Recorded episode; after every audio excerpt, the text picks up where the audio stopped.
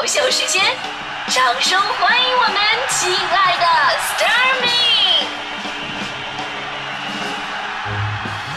好，欢迎各位来到今天的大明脱口秀，我是大明。这俗话说得好啊，这个国有国法，家有家规。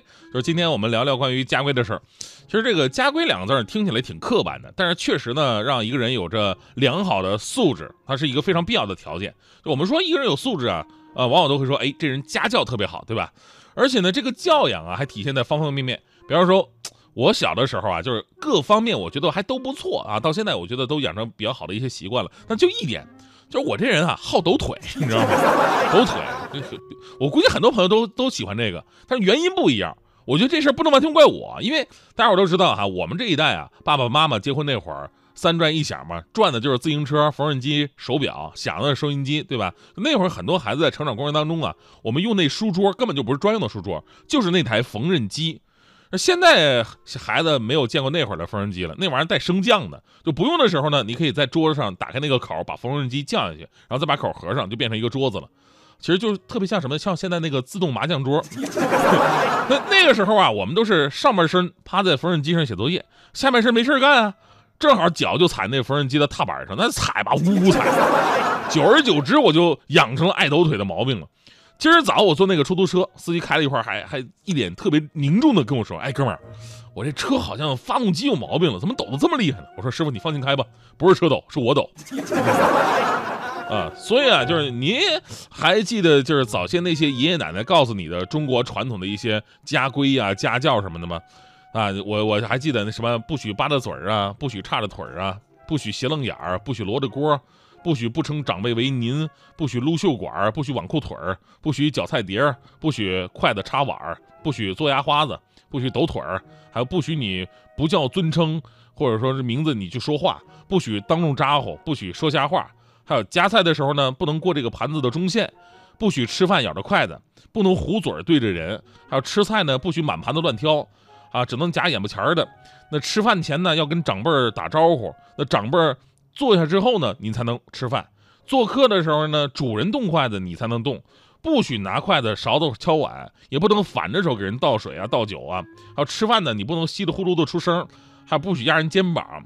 倒茶的时候不能给人倒满了。做客不能到人家的床上去坐着，做客呢也不允许到没有人的房间去，站不倚门，话不高声，回到家里边要跟长辈打招呼，出门之前呢要说一声，这都是中国最传统的一些家规。当然，随着时代的发展啊，就是其中有一些文化已经改变了，比方涉及到怎么穿衣服的，对吧？以前咱们不许挽裤腿，现在那挽裤腿露脚脖到处都是七分裤，是吧？那时尚。啊，以前还不撸袖管，现在咱们是撸起袖子加油干，代表着咱们工作有劲头、有热情。但纵然有变化，尊老爱幼、待人接物，最基本的道理还是一样的。你比如说，在今天吃饭的时候，晚辈呢还是不能先动筷子，要等长辈拍完照片之后才能够动筷子。发照片晒大餐的时候呢，要让长辈先发朋友圈，长辈发完之后，你还要及时点赞。亲朋好友来家里边串门，要及时迎上去，告诉他们家里边的 WiFi 密码。这都是待人接物的道理，是吧？现在越来越多的年轻人啊，走进了个性的误区，而淡薄了对礼仪的修养。所以，希望现在年轻的爸爸妈妈们哈，不能因为家里边条件好了，或者说得子不易，就一味的娇惯。现在想想，我爷爷那会儿对我的管教达到什么地步了呢？别的不说，我就说这个饭桌上掉吃的，饭桌上掉吃的很正常现象嘛，米。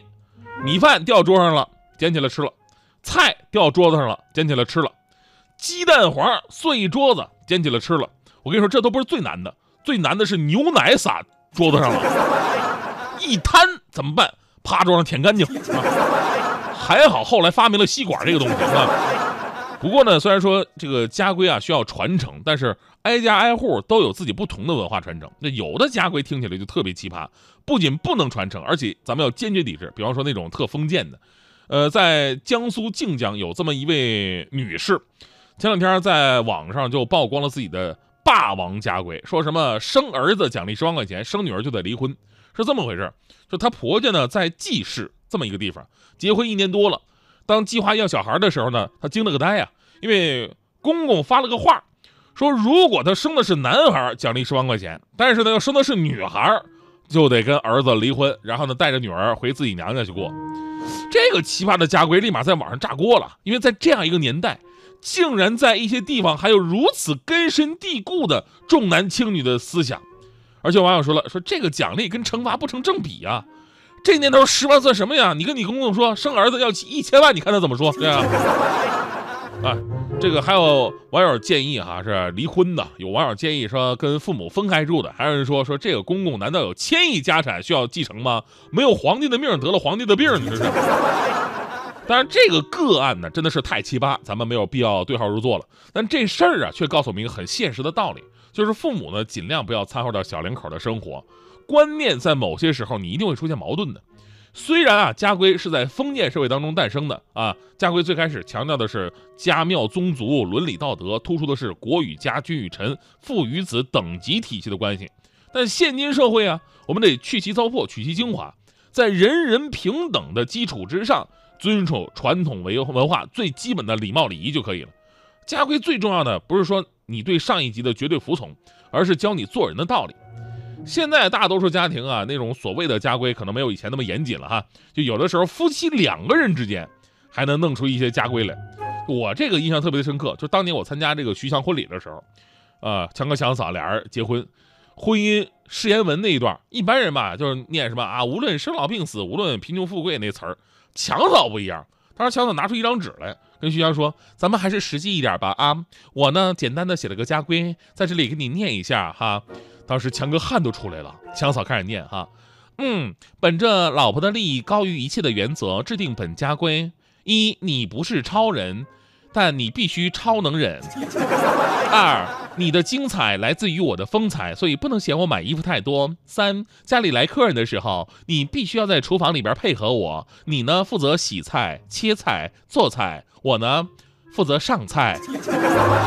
四，为了充分体现男女平等，同时又各有分工的原则，在家里边我们都可以掌握遥控器，你负责掌握空调遥控器，我负责掌握电视遥控器。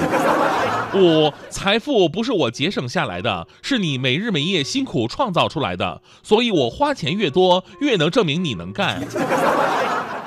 六，生活里边要处处。为老婆着想，急老婆之所急，眼明手快，体贴入微。记住，大丈夫要对妻子好一点，对自己狠一点。最后，本规定自新婚之日起实行，其他与本规定不符者，以本规定为准。老婆拥有最终解释权。听完以后，强哥是眼含热泪，这还有天理吗？还有王法吗？